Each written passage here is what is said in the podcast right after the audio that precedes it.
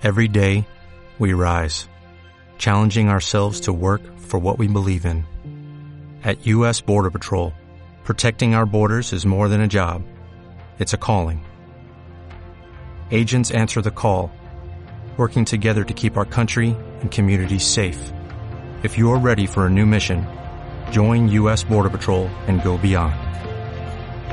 Learn more at cbp.gov/careers. Mónica Feliu Moher es doctora en neurobiología y una de las creadoras de Aquí nos cuidamos. ¿Qué es eso? Escucha este episodio de Un podcast de ciencia. Un podcast de ciencia.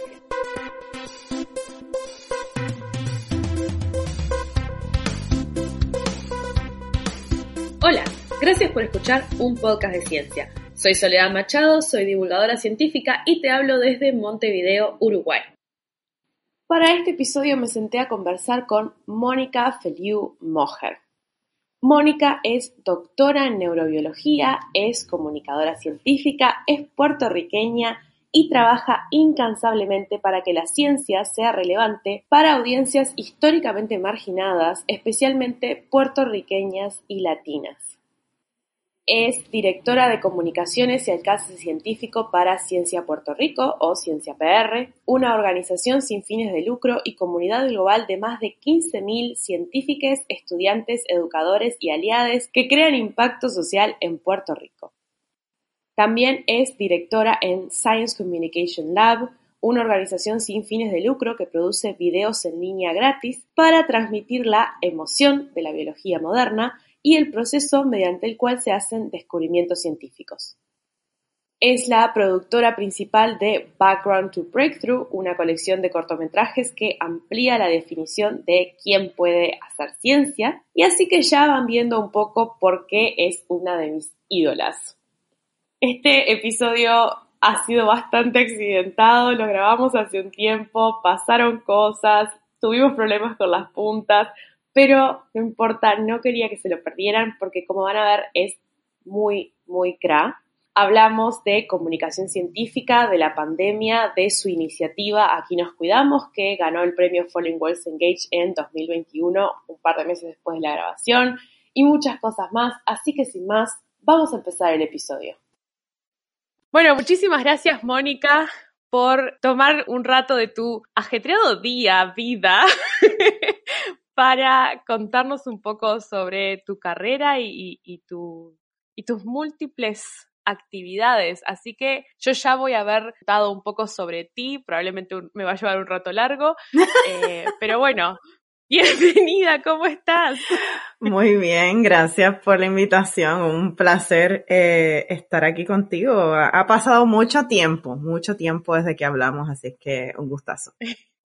Genial. Y bueno, no sé por dónde querés empezar, porque la verdad que tu carrera es impresionante. Entonces, eh, de cada una de las cosas que haces podríamos hacer un episodio y podrías fangirlear todo el día. eh, pero, no sé, contame eh, algún proyecto que estés haciendo ahora que te tenga así como contenta o emocionada o, preocupada por cómo va a salir. O, todas las anteriores. Eh, pues mira, eh, hay un proyecto que, como yo digo, es un proyecto que me quita el sueño por, porque primero me emociona, eh, me reta, me preocupa, así que todas las anteriores. yo estoy hace un año ya casi estoy liderando un proyecto en, Puerto Rico que se llama Aquí nos cuidamos. Eh, y es un proyecto, comenzó como un proyecto para, para promover la prevención de COVID-19 en, en, comunidades vulnerables y marginadas en Puerto Rico, eh, pero realmente se ha convertido en mucho más que, que una colección. Nosotros lo imaginamos como esta colección educativa, multimedia, para, para esencialmente darle a, a las comunidades que, que, más están siendo impactadas por, por la pandemia herramientas científicas accesibles, como decimos en Puerto Rico, en arroz y habichuelas, eh, para que estas personas no puedan informar, educarse y entonces educar a, a su gente. eh, y lo imaginamos así, como, como una caja de herramientas multimedia que yo le doy a las personas, mira, esta información la crearon científicos, está vetada, sabemos que es cierta, eh, que, está no solamente basada en la ciencia de COVID, pero también que, trae de las ciencias sociales, de las ciencias de la comunicación, para, para promover la prevención. Pero realmente se ha convertido en un proyecto de impacto comunitario porque eh, el proyecto ha dado paso a, que nosotros establezcamos eh, relaciones con, distintas organizaciones sin fines de lucro, entidades gubernamentales en Puerto Rico, eh, pero sobre todo con, organizaciones de base comunitaria y con líderes comunitarios en Puerto Rico, la, la autogestión comunitaria, el que, el que particularmente comunidades vulnerables y marginadas tengan que crear sus propias soluciones porque el gobierno es corrupto y es incompetente y les falla,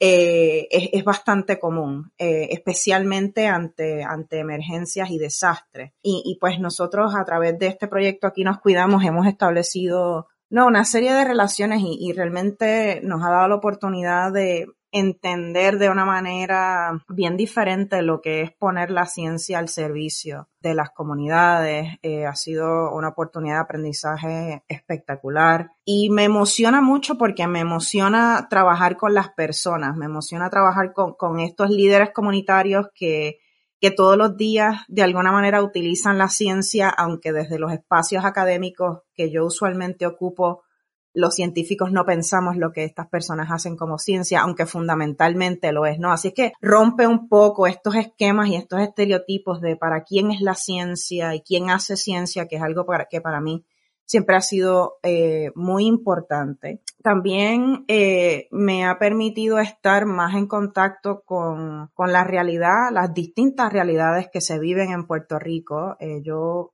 aunque pues, soy nacida y criada en Puerto Rico y siempre, eh, aunque vivo en Estados Unidos, no, yo vivo en California ahora mismo, eh, siempre eh, mi cuerpo está en California, pero mi mente y mi corazón siempre están en Puerto Rico, así es que este proyecto me ha permitido tener un contacto más directo, ¿no? Con, y, entender mejor esas realidades que se viven en, en Puerto Rico, que viven personas en comunidades donde como las que en las que yo me crié, ¿no? Yo me crié en una comunidad rural, una comunidad relativamente pobre en, en Puerto Rico. Em, y también es un proyecto que me ha permitido atender, yo diría que una de mis preocupaciones más grandes durante esta pandemia, no, más allá de, de, de la enfermedad como tal, de la COVID-19, y es el impacto de la, de la información falsa, de la desinformación el impacto que eso tiene en la vida de las personas. Eh,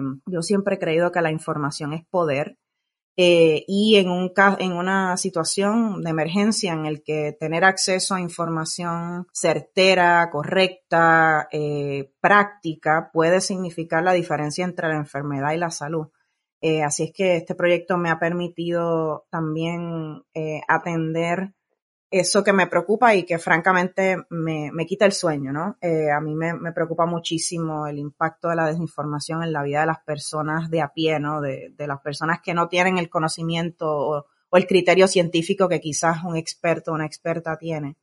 Eh, así es que es un proyecto que, que realmente me ha, me ha dado muchas satisfacciones durante este pasado año eh, y, me emociona mucho ver hacia, hacia dónde vamos, ¿no? Cómo ha crecido, cómo ha evolucionado eh, y, y me, me, ha permitido soñar hacer cosas distintas en Puerto Rico. Genial.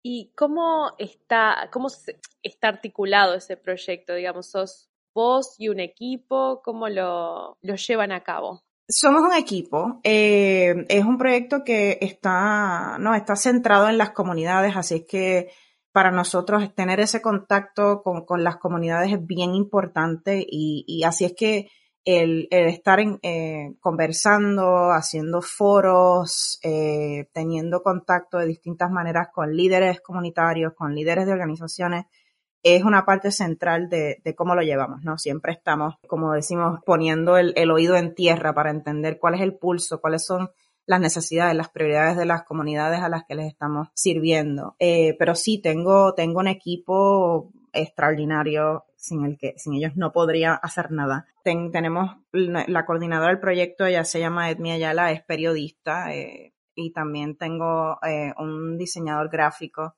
que trabaja con nosotros que se llama Ramón González, así que es un equipo interdisciplinario. También, además de, no, ese es el equipo que, que trabaja día a día en este, en este proyecto.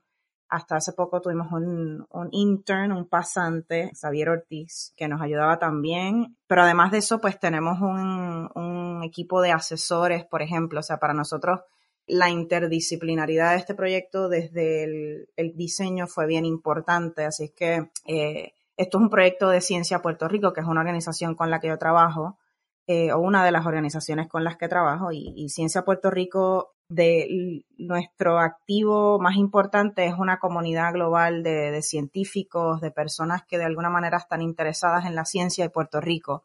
Eh, así es que, pues, para nosotros también era importante incluir a esa red de científicos en este proyecto. entonces, pues, tenemos un equipo de asesores que incluyen expertos en salud pública, en enfermedades infecciosas, en comunicación de la ciencia, en trabajar con, con comunidades, y pues ese equipo también es importante porque ellos no, no ellos nos asesoran en términos de, de nuestras estrategias, del contenido. También para nosotros eh, es bien importante ese contacto con, con, los líderes comunitarios, así que eh, como parte del proyecto creamos un programa de embajadores comunitarios eh, en el que escogimos 10 líderes comunitarios de, de distintas partes de Puerto Rico para para apoyarles en su gestión comunitaria, ¿no? Son personas que llevan mucho tiempo impactando sus comunidades de diversas maneras, apoyando a sus comunidades de diversas maneras. Y entonces nosotros a través de este programa de embajadores queremos potenciar la labor que están haciendo. Les estamos dando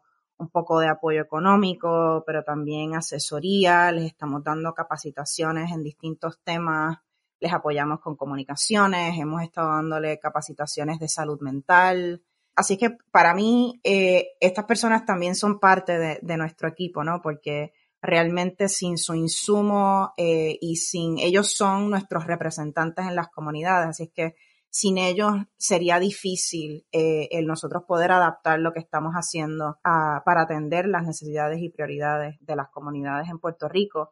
Porque pues desde el principio nosotros sabíamos que para poder responder a esas comunidades íbamos a tener que que establecer esas relaciones, esa, esa confianza con, con ellos y, y, estos líderes comunitarios juegan un rol bien, bien importante eh, en eso. Eh, y pues desde la perspectiva de la, de la comunicación como tal, de la ciencia, eh, es un proyecto bien chulo porque nosotros hemos tomado una estrategia multimedia, ¿no? El, el proyecto o el, la colección educativa como tal eh, tiene audios, por ejemplo, que, las personas se pueden compartir por WhatsApp, pero también los estamos usando como anuncios de servicio público en la radio en Puerto Rico. Eh, en Puerto Rico hay una práctica bastante común que especialmente en comunidades remotas o rurales, en donde uno lleva un, en Puerto Rico le decimos guagua, los como un van o un, bus pequeño, son unas guaguas de sonido, entonces son estos, estos buses con altoparlantes y en Puerto Rico le decimos tumbacocos. Y le decimos tumbacocos porque son tan, o sea, son, suenan tan y tan duros que literalmente pueden tumbar un coco de una palma. Entonces, pues, eh, no, en Puerto Rico esta, estas guaguas de sonido son una forma común de llevar mensajes a las comunidades rurales y remotas. Literalmente tú te montas y manejas la, la, guagua por la comunidad y llevas este mensaje que se repite una y otra vez. Entonces, pues nosotros pensando en esas comunidades remotas y rurales también creamos estos audios para poder llevar estos mensajes. Pero entonces tenemos, ¿no? Tenemos infografías, eh, imágenes que, que las personas pueden compartir, que pueden imprimir. Hemos creado videos cortos, que también se están usando en, la televisión en Puerto Rico como anuncios de servicio público. Particularmente con los videos, una cosa que, que, hemos hecho que a mí me emociona mucho es que hemos trabajado bien de cerca con la comunidad sorda en Puerto Rico.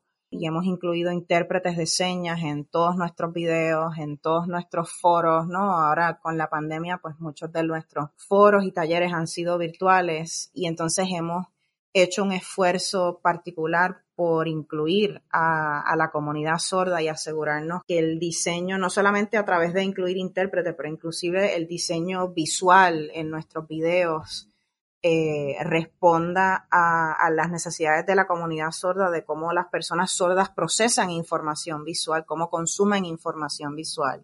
Así es que ha sido, ha sido interesante desde una perspectiva de comunicación, ¿no? Yo, mi trabajo siempre se ha, eh, se ha enfocado de, de alguna manera en, en, promover la inclusión y la equidad en la ciencia eh, a través de la comunicación científica y en realidad este proyecto me ha hecho darme cuenta que, que sí, yo estaba haciendo ese trabajo, pero realmente para personas oyentes. No estaba, no estaba mm. necesariamente ejecutando esos valores de inclusión porque no estaba pensando en la comunidad sorda, ¿no? Estaba, no estaba conectando con esa comunidad, no estaba aprendiendo de esa comunidad, el contenido que estaba creando no era accesible. Así es que ha sido, es un proyecto que también me ha permitido eh, aplicar mis conocimientos de la comunicación de la ciencia y de la ciencia de la comunicación de la ciencia. Y me ha, me ha permitido crecer un montón como, como comunicadora. Sí, yo te escuchaba hablar y era, era bien como la, el, la base de la comunicación científica que yo doy clases también de comunicación científica y vivo y respiro comunicación científica. Claro. Eh, y es eso, es, eh, conocer a tu audiencia, porque una de las cosas más difíciles, creo, de la comunicación científica o de, enseñar comunicación científica es que no es para vos, porque vos ese conocimiento ya lo tenés. Claro. Entonces, no es, al no ser para vos, es bastante difícil pensar en, bueno, cómo es una persona que no tiene este conocimiento, qué necesitas saber y las cuestiones de, del lenguaje, de hacerlo en el lenguaje que, que entiendan, eh, está re salado. Sí, sí, sí, sí, no, definitivamente. Definitivamente. O sea, y es, es lo que en inglés lo que se le llama el, el curse of knowledge, ¿no? O sea, es como que la maldición mm. del conocimiento. Es como que cuando tú tienes un conocimiento, es difícil imaginarte cómo es no tenerlo, ¿no? Entonces eso, eso, no, crea, es un reto es un reto porque pues obviamente los seres humanos, ah, no, nosotros nos comportamos y juzgamos eh, el mundo desde nuestra perspectiva, desde nuestras experiencias. Así es que es, es, difícil, por eso es que es tan importante en la comunicación de la ciencia la empatía, ¿no? el que tú puedas entender la perspectiva, la experiencia de, de, las otras personas también es bien importante la humildad, ¿no? O sea, el que el tú reconocer, oye, esto, yo no sé estas cosas, yo no sé lo que es ser sorda, eh, ¿no? Y, tengo que reconocer que, o sea, yo hasta cierto punto me, está, me había estado mintiendo toda la vida diciendo como que, ah, no, sí, yo soy una, yo soy una comunicadora inclusiva. Eh, bueno, yo soy una comunicadora inclusiva de ciertas poblaciones, ¿no?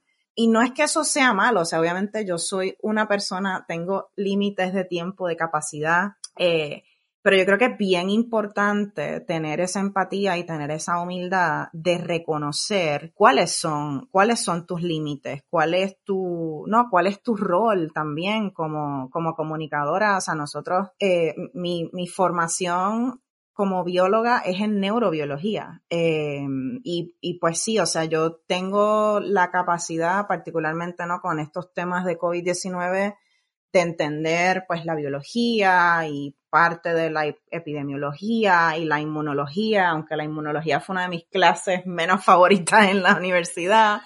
Eh, o sea, yo pues, pues puedo entender hasta cierto punto, pero llega un momento en que los límites, yo ah, llego a los límites de, de mis conocimientos y de cómo yo puedo interpretar o inclusive juzgar una información y decir, bueno, esto es, eh, esto está bien y esto no estoy segura cómo interpretarlo. Para mí ha sido bien importante entender esos límites y saber cuándo tengo que recurrir a personas que saben más que yo y no tratar de ser eh, todóloga, ¿no? De decir, bueno, pues yo soy científica, mm. así es que yo lo puedo entender todo y lo puedo interpretar todo. No, no, o sea, entonces yo creo que eso es algo que es importante para cualquier científico o científica, pero también es importante eh, como, como comunicadora, ¿no? Porque si yo estoy siendo ese puente con, a las personas, pues yo tengo que, asegurarme que lo que estoy diciendo está bien, ¿no? Y, y no, regresando a lo que hablábamos ahorita de, de la importancia que las personas tengan acceso a información que sea accesible, que sea correcta,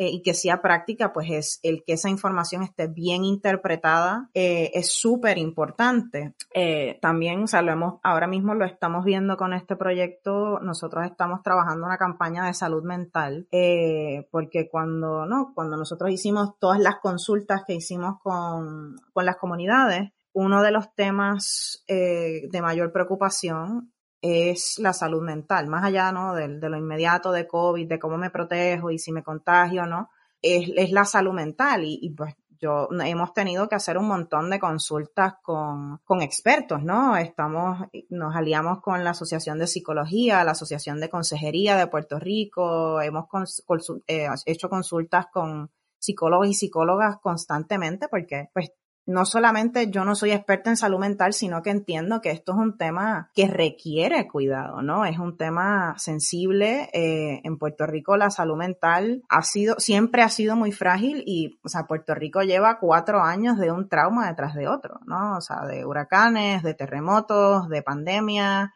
o sea, de 16 años, casi 16 años de crisis económica. Así es que nosotros hemos tenido extremo cuidado con esa información y, de, cuidar y entender cuáles son nuestros límites de conocimiento y los límites de nuestra capacidad como comunicadores para poder hacerle justicia a, las audiencias a las que les queremos servir. Sí, y eso es bien importante. Eh, ¿Tenés idea cómo es en Puerto Rico la relación con la salud mental? Porque, y esto es eh, mi percepción, acá en Uruguay la gente más joven es como que está entendiendo que es parte, el cerebro es parte del cuerpo. Sí.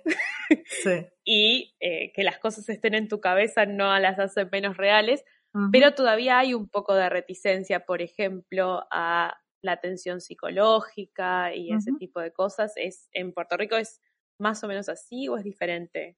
Sí, es muy parecido. O sea, en Puerto Rico hay una, culturalmente, ¿no? Hay, hay un estigma, hay un tabú de que el, no, la, salud mental no es tan importante como la salud física, eh, ¿no? Y por eso, por ejemplo, nuestra campaña se titula Salud mental es plenitud, porque nosotros queremos comunicar esa idea de que la salud mental es salud, ¿no? Es tan importante como la salud física pero hay un estigma de, que tener un trastorno de salud mental es debilidad, ¿no? Hay, obviamente en, Puerto Rico hay una cultura también muy machista, ¿no? Hay una masculinidad muy tóxica eh, y pues obviamente los hombres no lloran y, y, pues los hombres no buscan ayuda psicológica.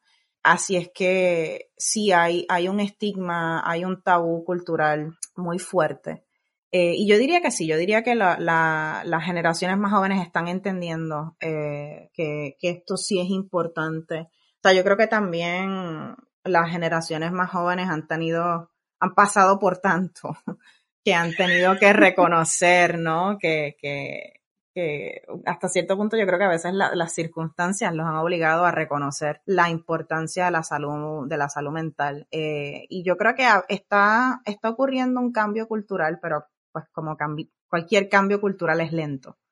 Eh, así es que nosotros estamos intentando a través de, esta campaña, ¿no? Ese énfasis comunitario, apelando a, valores culturales eh, importantes en Puerto Rico, ¿no? O sea, los puertorriqueños somos bien orientados hacia la familia, hacia la comunidad.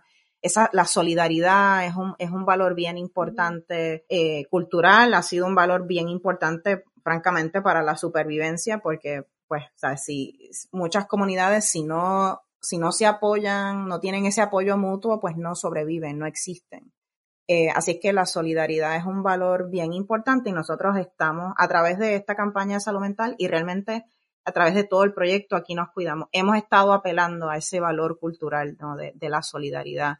Uno de nuestros lemas como proyecto es que conciencia y solidaridad podemos salir de la pandemia, ¿no? Podemos atender nuestras necesidades y nuestras prioridades como comunidades y como país. Así es que estamos tratando de, a través de apelar a, de nuevo, a ese valor cultural de entonces impulsar ese, ese cambio cultural y de la campaña está enmarcada en esa solidaridad y en, en tratar de remover el estigma de está bien buscar ayuda, estas emociones, las, eh, no, los seres humanos tenemos una gama de emociones y eh, todas las emociones son aceptables, todas las emociones eh, son normales.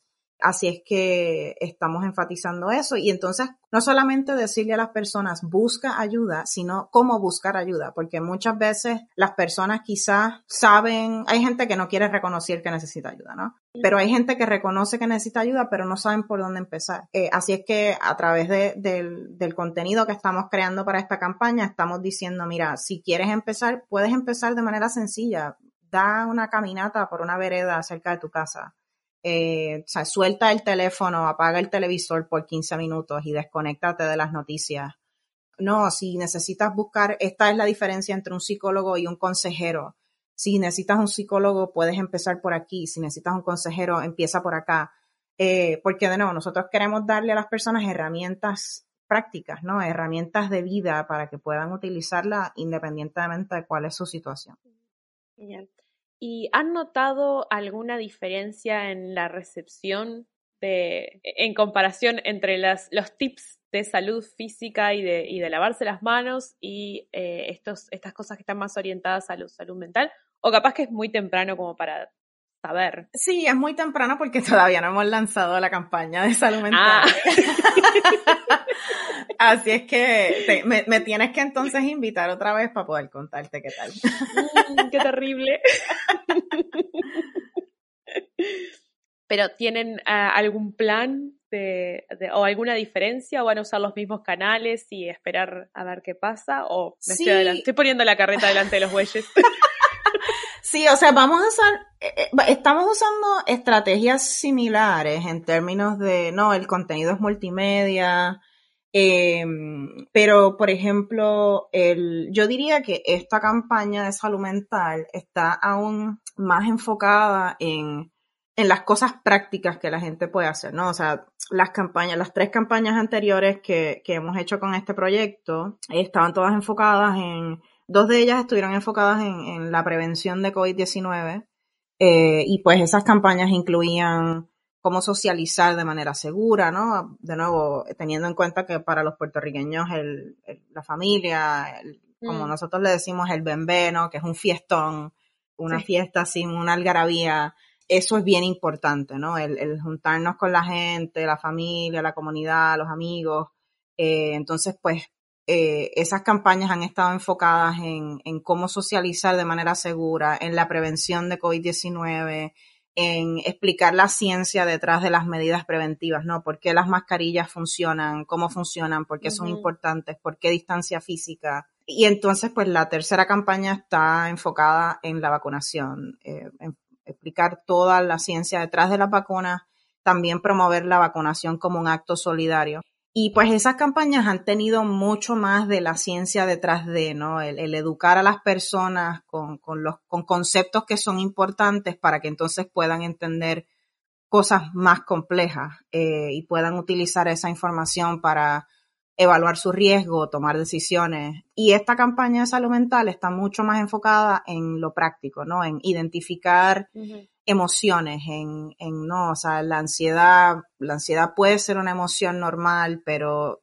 si se sale de control se puede tomar, tornar en un trastorno, ¿no? Entonces, ¿qué hago? ¿Cómo manejo la ansiedad? ¿Qué cosas sencillas puedo hacer? ¿Qué actividades puedo tomar para, para manejar el estrés, para manejar la ansiedad? ¿Dónde encuentro ayuda? ¿Cómo comienzo? Así es que es, esta campaña está mucho más enfocada en, en, en eso práctico, no tanto en la ciencia no, en parte, uno, porque, de nuevo, reconociendo los límites de nuestro conocimiento, pues para nosotros sería mucho más difícil explicar la ciencia de, estos trastornos mentales porque no tenemos el expertise, eh, no, no tenemos ese peritaje, aunque yo soy neurobióloga, pues esa, esa no fue mi, mi área de enfoque, pero también es que pues realmente ahí hay mucho más, mucha más incertidumbre, ¿no? En términos de qué causa la depresión. Así es que nos estamos enfocando más en lo práctico. También desde la perspectiva de, la producción de contenido, estamos tomando, yo diría que estamos tomando una estrategia más, un acercamiento más experimental.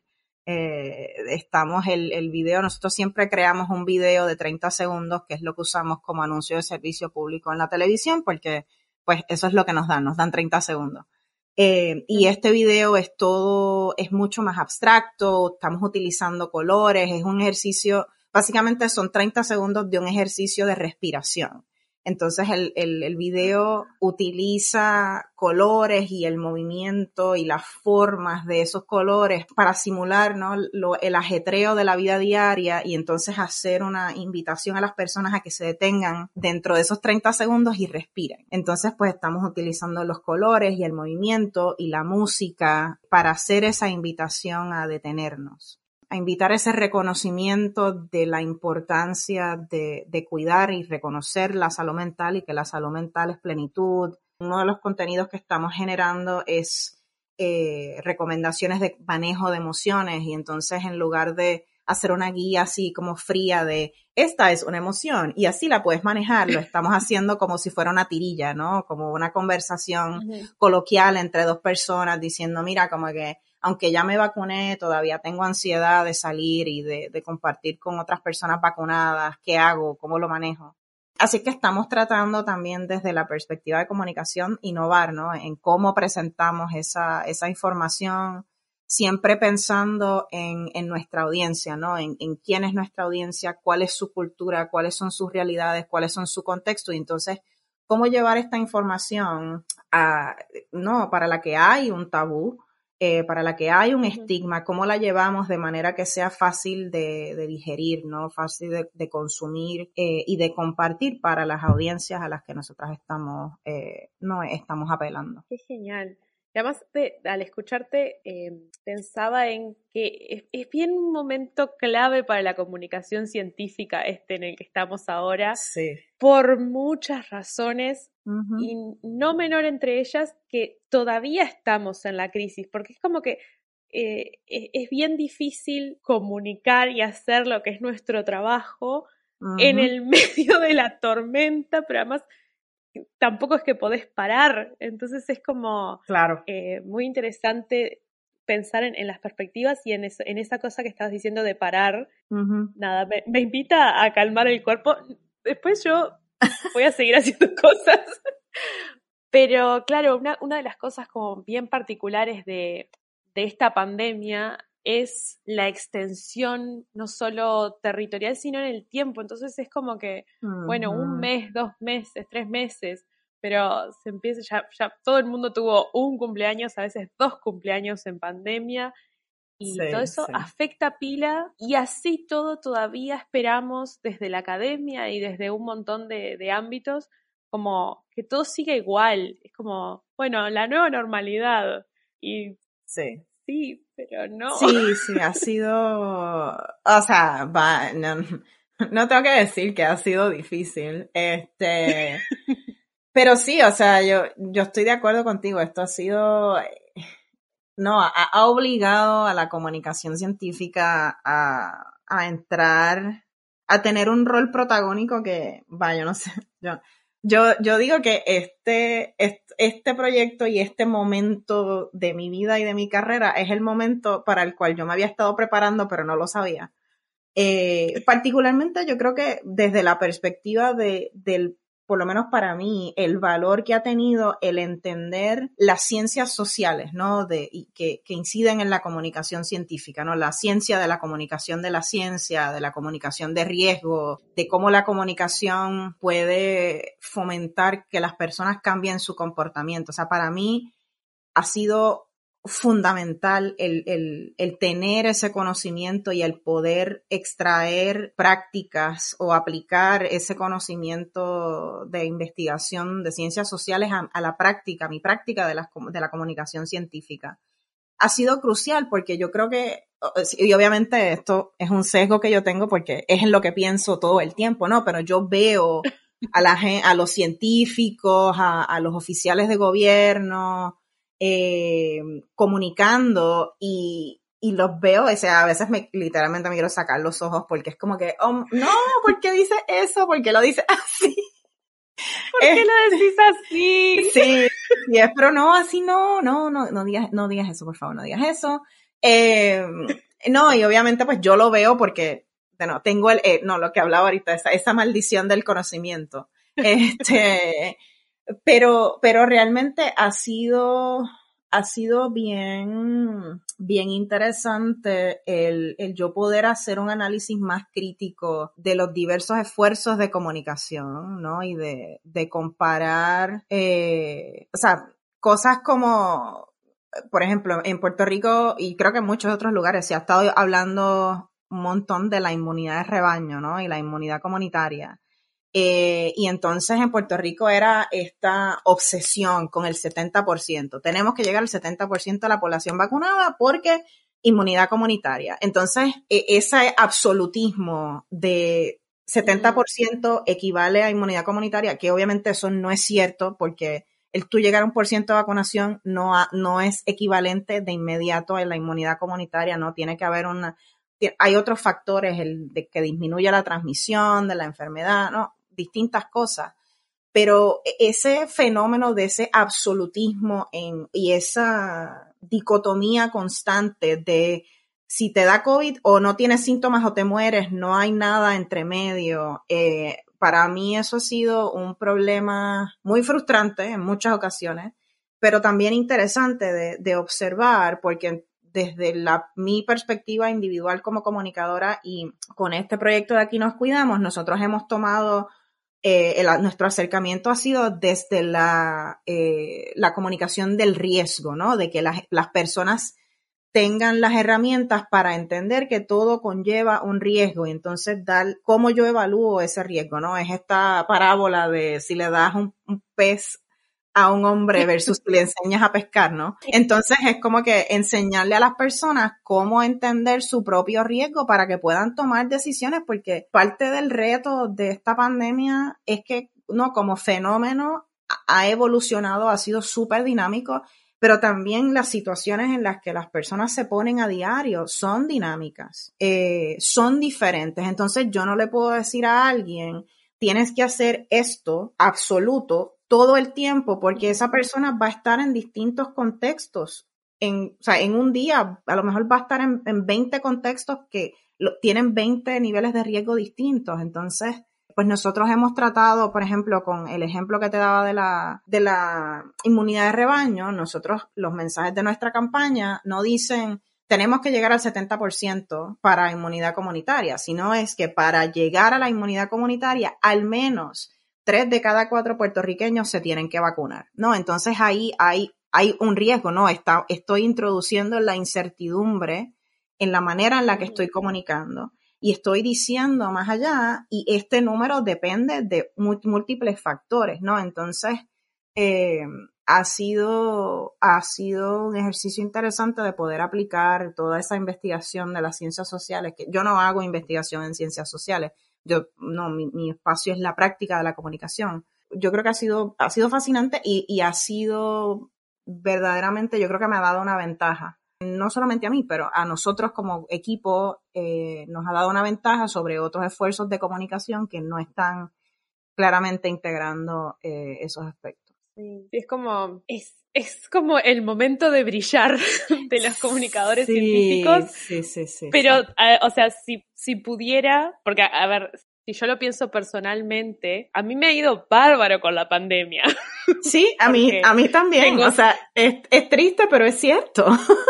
Tengo un montón de trabajo, estoy haciendo lo que me gusta, está genial pero me encantaría que, no fuera el caso. O sea, si yo pudiera, volvería a los días en los cuales tenía que explicar que, bueno, es como, yo como Carl Sagan, pero en Uruguay. Exacto, sí, eh, sí, sí, no, yo eh, en las mismas, ¿no? En las mismas. O sea, es como, como decimos en inglés, el, el silver lining, ¿no? Es, como, eh, ha sido bueno, obviamente yo quisiera que no estuviéramos en esta situación, pero, pero pues lo estamos y, y, ha sido realmente una gran oportunidad de, de crecer, ha sido obviamente súper retante, pero también ha sido, o sea, yo, yo, yo digo que yo, yo llevo 15 años, ¿no? En, en esto de, de, comunicar la ciencia y particularmente de promover la comunicación científica en Puerto Rico, la comunicación que sea culturalmente relevante y, en general el rol cívico de los científicos en Puerto Rico. Y yo digo que no hay nada que yo hubiese podido hacer que hubiese puesto en relieve la importancia de todas estas cosas como la pandemia lo ha hecho. Eh, o sea, la realidad es que la pandemia ha forzado yo creo que muchos sectores de la sociedad, pero por ejemplo los medios de comunicación, yo trabajo bastante con lo, y colaboro bastante con los medios de comunicación en Puerto Rico. Y antes yo tenía que rogarle a los medios, mira, aquí hay un científico que tiene una historia, que entrevista lo, que resalta lo, que da el espacio. Y, y ahora es como que, dependiendo de lo que esté pasando con la pandemia, el teléfono no, mi teléfono explota, ¿no? No para de sonar, no paran de mandarme mensajes. Eh, y no, yo creo que no hay nada que yo hubiese podido hacer para lograr eso.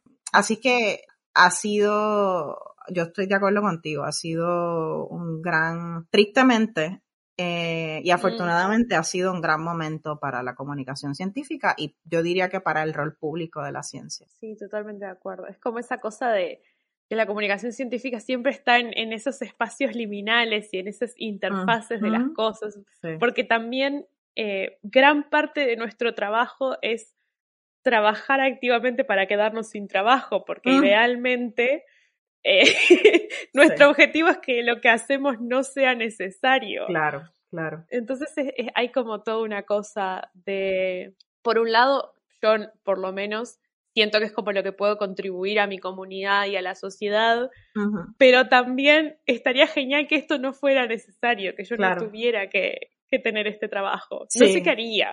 Sí, sí, yo tampoco. yo tampoco, pero, pero sí, sí, te estoy, estoy contigo 100%, 100%. Y bueno, ya hace un, un, buen rato que estamos hablando y yo seguiría porque soy fan. Pero vamos a pasar a la única y mejor sección de este podcast. Así puedes irte a vivir tu vida eh, y esto es una exploración que estoy haciendo ya hace bastante tiempo, desde que empecé el podcast, sobre el éxito y el fracaso.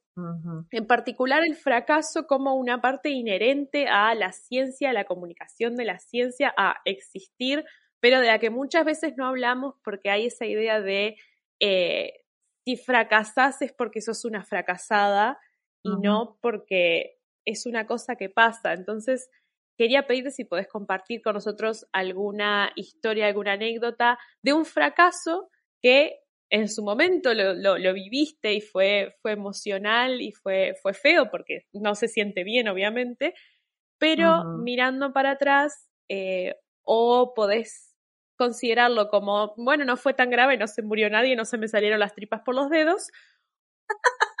o o bien eh, una oportunidad de aprendizaje, o mira, me, me, me, negaron esto y por eso me dediqué a esta otra cosa y ahora X.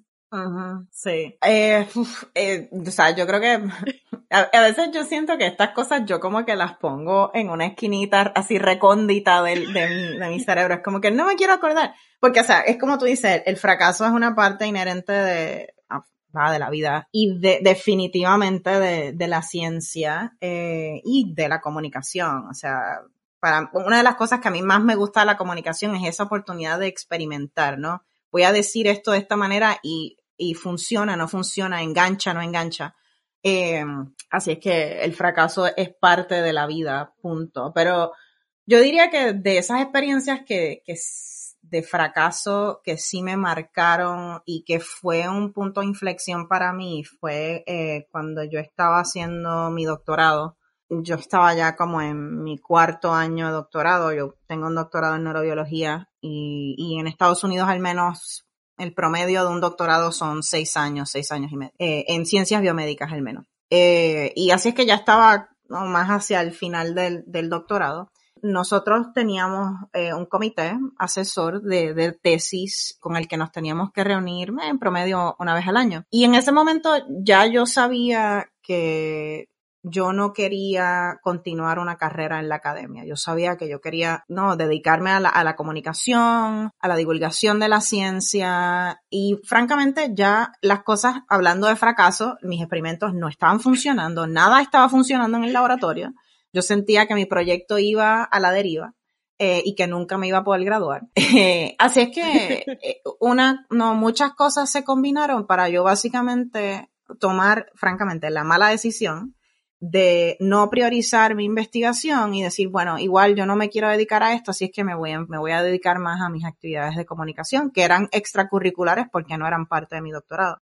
Y entre el desgano, las cosas no estaban funcionando. En aquel momento, no, realmente mi relación con mi, mi tutor de tesis no era la mejor. Yo me, me había descuidado, ¿no? Y en esta reunión con mi comité de tesis, nosotros por lo menos en, en, mi institución, nosotros teníamos, el tutor entraba, hablaba con el comité y yo me quedaba fuera y viceversa. Y entonces después todo el mundo se reunía de una vez para entonces yo ahí poder presentar mis datos y el proyecto y bla, bla, bla. Antes de yo poder comenzar a presentar mis datos, el chair, ¿no? El jefe del comité me dice, Mónica, como que sabemos que pues que las cosas no van bien y que el proyecto no está progresando y tú no estás contenta. Tú tú quieras dejar el doctorado. Porque pues, tú sabes, como que pues no, no, nada bien y pues igual tú no quieres ser académica, ¿no? Tú no te quieres quedar en la academia, tú quieres dedicarte a esto de la comunicación. Tú necesitas un doctorado para eso, como que estás segura que no te quieres ir y renunciar al doctorado. Y obviamente, o sea, para mí eso fue como toqué fondo. Yo no sé cómo ahí, de momento, en ese, en ese momento, yo no sé cómo yo no me descompuse y empecé a llorar sin control. No lo hice, no, no sé por qué y cómo me aguanté, pero no, no me destruí hasta el final de, la presentación, después que todo el mundo se fue. Eh, no, pero para mí fue, fue muy duro, ¿no? Porque aquí, no, está este comité de cuatro, profesores, hombres todos, por supuesto, este, diciéndome, bueno, como que tú no estás dando, como que tú no estás dando pies con bola con esto, como que tú no, no, no te va muy bien estás fracasando en esto de hacer un doctorado y anyway, tú no quieres ser académica, que es como ese estándar de oro de si tú haces un doctorado, obviamente vas a ser académico y vas a ser profesor porque no hay más nada, eh, porque cualquier otra cosa es un fracaso. Pues ¿por qué no te vas? ¿Por qué no renuncias? ¿No? Entonces era como que todos estos mensajes de fracasaste, fracasaste, fracasaste. Y pues en el momento, de no sé dónde saqué la fuerza de decirle al comité, yo no me voy a ir. Como que me recuerdo, le dije, I'm not a quitter. Yo no renuncio así de fácil a las cosas. Así es que mm, no, no, yo no me quiero ir, yo no me voy a ir. Sí, yo necesito un doctorado para hacer lo que quiero hacer. Aunque en realidad, no, técnicamente lo no necesito, pero bueno, este, eh, así es que les dije, no, yo no me voy a ir, si necesito el doctorado y yo me comprometo eh, y quiero que ustedes se comprometan conmigo a ayudarme a establecer un plan para yo poder terminar el, el PhD, ¿no? Pero, o sea, después de ese día, yo me pregunté todos los días de mi vida, como por tres meses, ¿debo renunciar? ¿Debo renunciar? A lo mejor yo no estoy hecha para esto, a lo mejor sí me debo de ir. O sea, yo busqué alternativas de, busqué trabajo, busqué qué podía hacer si dejaba el doctorado. Realmente quien me, quien me terminó de convencer eh, fue uno de mis queridos amigos y, y, mentores que recuerdo estaba, él es profesor ahora mismo, ¿no? Y así es que entendía por lo que yo estaba pasando. Y recuerdo que estaba hablando por teléfono con él así, de que me estaba bebiendo las lágrimas, como decimos en Puerto Rico, yo estaba a moco partido. O sea, así de que llorando y llorando y llorando. Y yo no, pero es que a lo mejor yo, si ellos tienen razón, yo a lo mejor no estoy hecha para esto y debo renunciar. Y recuerdo que él me preguntó, Mónica, ¿qué tú quieres hacer después del doctorado?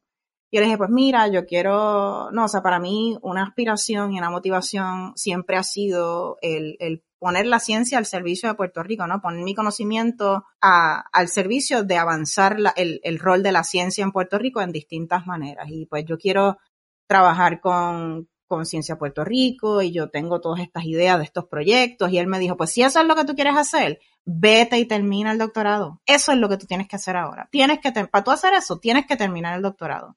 Porque en tu caso, ese doctorado va a ser la llave que te va a abrir la puerta para lo que tú quieres hacer luego. y realmente esa conversación fue como el bofetón que yo necesitaba como para espabilarme y decir, ok, me, me tengo que ubicar, voy a meter mano y voy para adelante. Y realmente para mí fue un punto de inflexión, ¿no? Porque, de nuevo, o sea, el, el, el impacto que tiene que personas que tú respetas, ¿no? O sea, cuatro tipos eran profesores en Harvard, ¿me entiendes? Como que, que cuatro profesores de Harvard con todos los pros y los contras que eso tiene y todo lo que uno piensa y se estereotipa de lo que es un profesor de Harvard, pues que cuatro tipos te digan como que tú no estás hecha para esto, pues te destruye, ¿no? Y, y así es que fue como este, este fondo, tocar fondo, eh, y entonces ver cómo yo solita salía del boquete, ¿no? este, no, salía de, de, de, de, a la superficie de nuevo.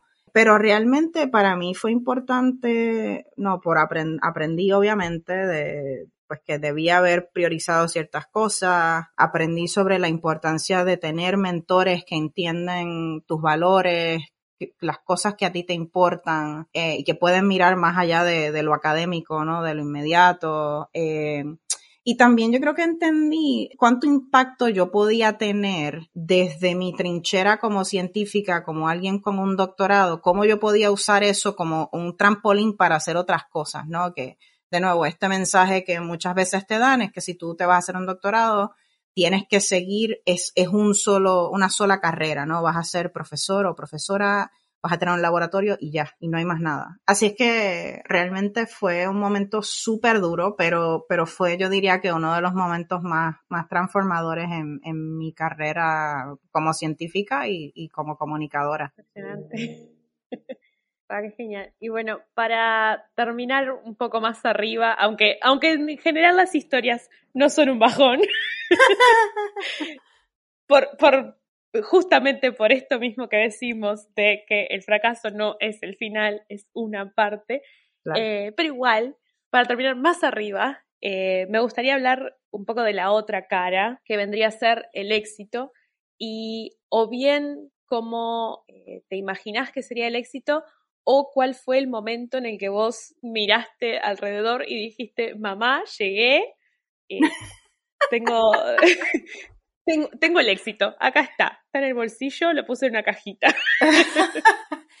eh, pues mira, yo creo que es, o sea, para, para mí la realidad es, es, el éxito es algo que yo, y el impacto que yo quiero tener es algo que yo lo veo todos los días y, que tengo el privilegio, ¿no? De, de, verlo todos los días y yo lo veo, suena clichoso, pero, ¿sabes? Yo lo veo en, en, oh, en las conversaciones que tengo con, con los estudiantes que, que mentoreo, eh, lo veo en, no, o sea, en, en que en los líderes comunitarios con los que trabajo, no, que, que a veces sentimos que, no, que estamos así nadando contra, contra viento y, marea, ¿no? Porque pues estamos en una crisis, eh, hay, hay mucha desinformación, hay, hay mucha competencia, hay muchas crisis pasando a la vez.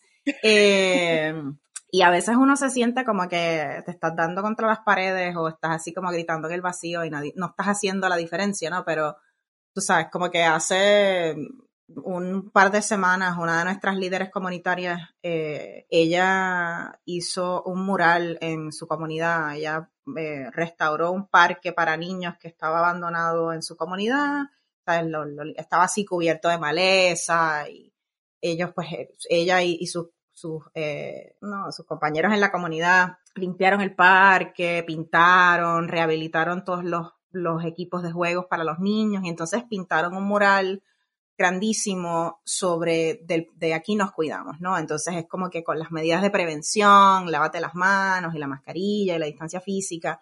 Y hace dos, unas, unas semanas hicieron un evento para inaugurar el parquecito y fue, o sea, literalmente fue así como, yo no pude estar ahí desafortunadamente, pero algunos de mis colegas fueron y fue como una fiesta de cumpleaños. Había globos, había niños, había algarabía. Eh, y, y para mí el éxito es poder facilitar que una líder comunitaria pueda hacer eso por su gente. No, para mí el éxito es ver eh, mis mensajes de servicio público en la televisión. ¿no? Así que yo, yo mido el éxito no necesariamente por una, una cosa, o sea, pues, no sé, el día que, que defendí mi doctorado y que me dieron mi doctorado, pues eso fue así como que, uh, I made it, ¿no? Este, como que, mamá, llegué, mira, eh, aquí está mi diploma.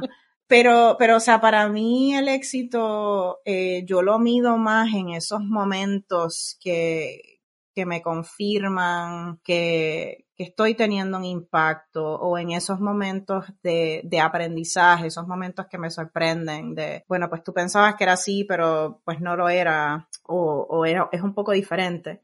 Eh, y pues para mí es eso, o sea, para mí es, es son esos momentos que, que me confirman que, que, estoy haciendo lo que quiero, lo que amo, eh, ¿no? O sea, para mí es un privilegio el poder comunicar la ciencia, el poder contar historias de ciencia, el compartir esa pasión, el, el poner de nuevo la ciencia al servicio de la gente, que la ciencia pueda tener un impacto directo en las vidas de la gente, que no sea algo así como que lejano, que pasa 20 años después de que no se hizo un experimento en el laboratorio. Eh, así es que es que yo mido mi éxito, así es que de la misma manera en que todos los días tengo pequeños fracasos, pues todos los días tengo, tengo pequeños éxitos. Genial, Mónica. Bueno, para ir cerrando, porque yo insisto, seguiría hablando, pero a mí me gusta hablar. y a mí, me gusta escucharte además. porque está, o sea, posta se podría hacer un podcast de cada uno de tus proyectos, por eso dije, habla de uno, del que vos quieras, porque la verdad que, nada, has tenido una trayectoria y una carrera impresionante y, la, y el impacto, o sea, aunque sea impresionante, impresionante. Yo soy re fan, por si no se nota.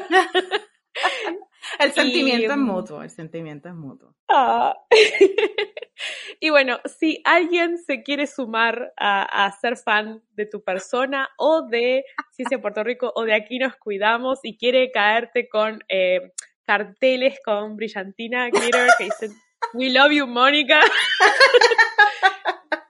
Literales o metafóricos. ¿Dónde te puedo encontrar?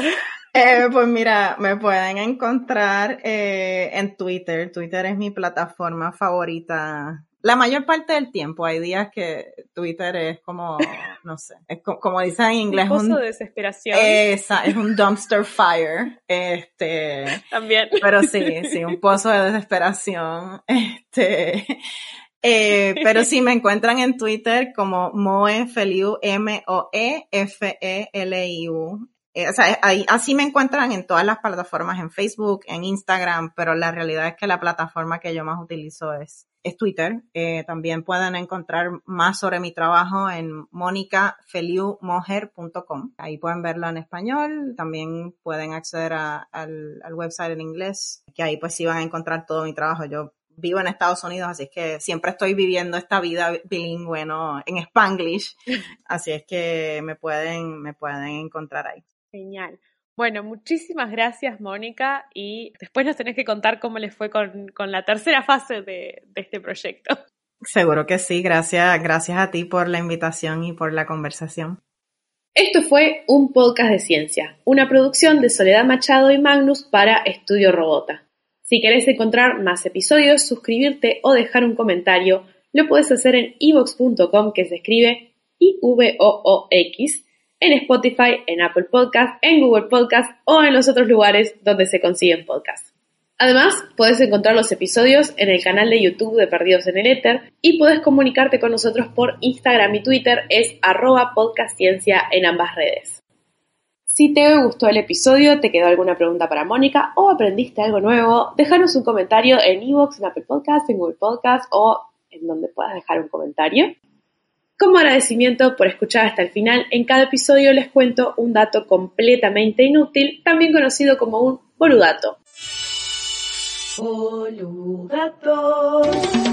El boludato de hoy es que el príncipe Carlos, de Inglaterra, tiene un auto extrañamente ecológico que en vez de usar nafta, gasoil, diésel, combustibles fósiles, usa vino. Muchas gracias por escuchar un podcast de ciencia y nos volvemos a encontrar con un nuevo episodio en dos semanas.